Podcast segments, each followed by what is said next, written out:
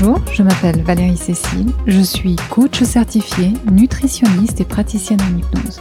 Dans ce podcast, j'accompagne les femmes qui désirent mincir et se sentir bien alors que leurs hormones commencent à leur jouer des tours. Je parle de nutrition, d'état d'esprit et d'émotion. Je vous propose dans chaque épisode des pistes pour vous aider à atteindre enfin et une fois pour toutes votre poids idéal. Tout ça sereinement et sainement. Je recueille et partage ces informations avec toute mon éthique et ma conscience professionnelle. Cependant, je vous recommande toujours vérifier avec votre médecin si ces recommandations sont compatibles avec votre cas particulier et votre état de santé. Est-ce qu'il vous arrive de vous jeter sur votre frigo ou dans vos placards de cuisine sans arriver à vous raisonner? Quelle que soit la raison qui déclenche ce comportement, en général, dans ces moments, vous êtes sans doute totalement déconnecté de vos sensations corporelles. Et il y a de fortes chances que ce soit exactement l'état recherché, une déconnexion totale. Cette envie de déconnexion est souvent liée à un état émotionnel trop intense. Et il n'y a rien d'anormal. C'est une habitude que vous avez sans doute prise à travers le temps et les années pour réguler vos émotions. Pour beaucoup de femmes, ce genre de comportement est plus fréquent en fin de cycle ou en préménopause ou pendant la ménopause. Comprendre qu'il s'agit d'une émotion un peu difficile à gérer à cause de son état physiologique suffit des fois à prendre le recul nécessaire pour apaiser ce comportement. Mais il arrive que les émotions soient si intenses, amplifiées par un état de stress et de fatigue, que la compréhension ne suffit plus. On se voit faire, mais on n'arrive pas à s'arrêter. Et on en rajoute une couche, bien sûr. On s'en veut, et on se voit comme quelqu'un d'impuissante qui n'arrive pas à se contrôler, quelqu'un qui a un gros problème. Et ainsi, on se forge une identité. Et le souci avec cette identité que l'on crée, cette vision que l'on a de soi-même, même si elle est cachée extérieurement, c'est qu'elle a un effet incroyable sur nos comportements futurs. Car la force la plus puissante de notre personnalité est celle qui nous pousse à être consistant avec la manière dont on se définit. Mais on peut aussi voir les choses différemment. Quand on connaît le fonctionnement du cerveau, on peut tout à fait l'expliquer.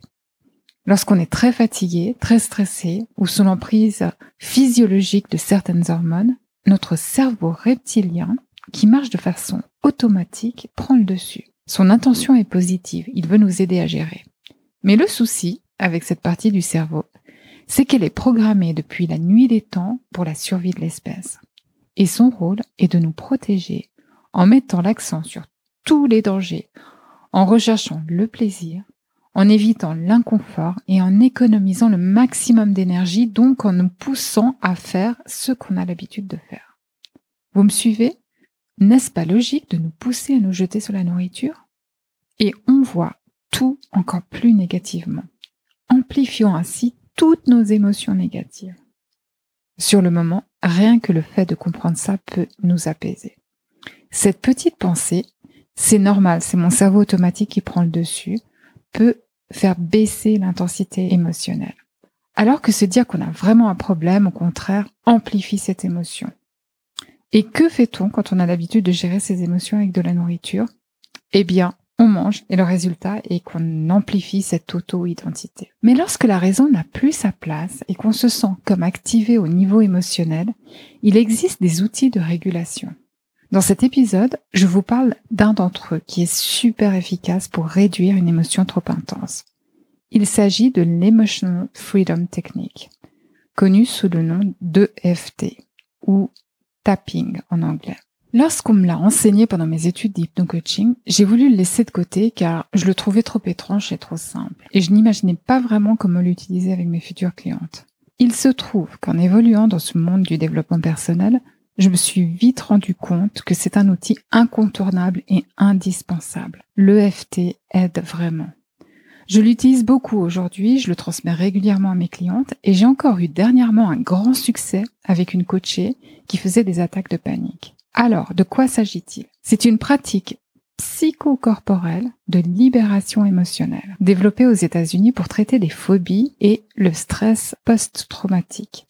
Elle a fait l'objet d'études scientifiques auprès de vétérans. Cette pratique a été inspirée par la médecine traditionnelle chinoise, mais au lieu d'utiliser des aiguilles pour stimuler les méridiens, les centres énergétiques, on va agir sur la circulation énergétique en tapotant avec les doigts sur ces fameux méridiens. En même temps, on va en quelque sorte se restructurer cognitivement en disant des choses d'une manière différente, en créant une sorte de désordre dans le cerveau qui va couper le lien que nous avons créé entre certaines pensées et certaines émotions. Parce qu'en fait, nos pensées créent nos émotions. Et cela, physiologiquement, dans notre corps, se traduit en décharge d'hormones et de neurotransmetteurs qui influencent les flux d'énergie corporelle. En théorie, une émotion dure 90 secondes puis disparaît. Mais souvent, on a les pensées qui tournent en rond et au niveau du système nerveux central, c'est du stress qui circule. Le FT calme alors le système nerveux. Alors concrètement, on tapote avec les doigts sur les méridiens énergétiques, tout en associant deux phrases que l'on n'a pas l'habitude d'associer. Deux phrases patrologiques. Par exemple, au lieu de je stresse et j'y arriverai jamais, on dira même si je suis stressé, je m'aime, je m'accepte tel que je suis. Et donc, comment ça peut nous aider pour la perte de poids? De plusieurs manières. On peut l'utiliser pour diminuer notre stress. Car on le sait, le stress produit le cortisol qui a un effet sur la glycémie et qui peut faire prendre du poids.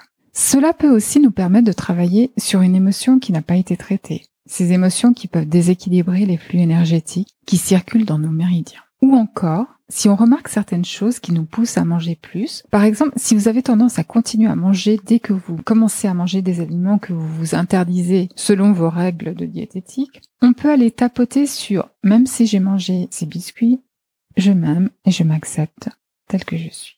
Après avoir trop mangé, cela peut être intéressant de tapoter sur la pensée, même si j'ai trop mangé, je m'aime et je m'accepte tel que je suis.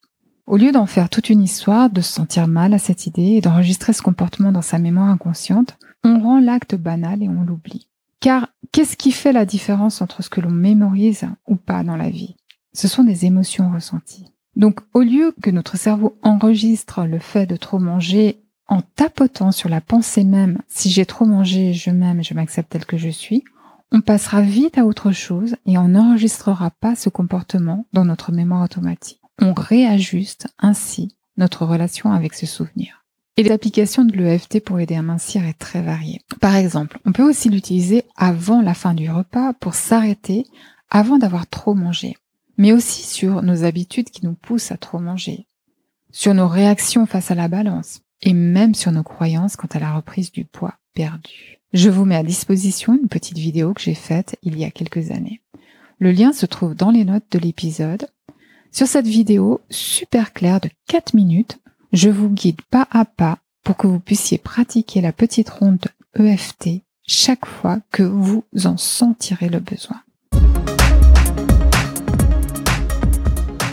Si vous avez aimé ce podcast, abonnez-vous, partagez-le et laissez un avis 5 étoiles sur votre plateforme d'écoute.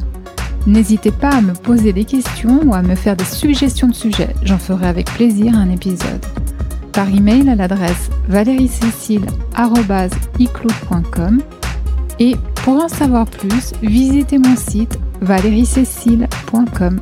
À bientôt!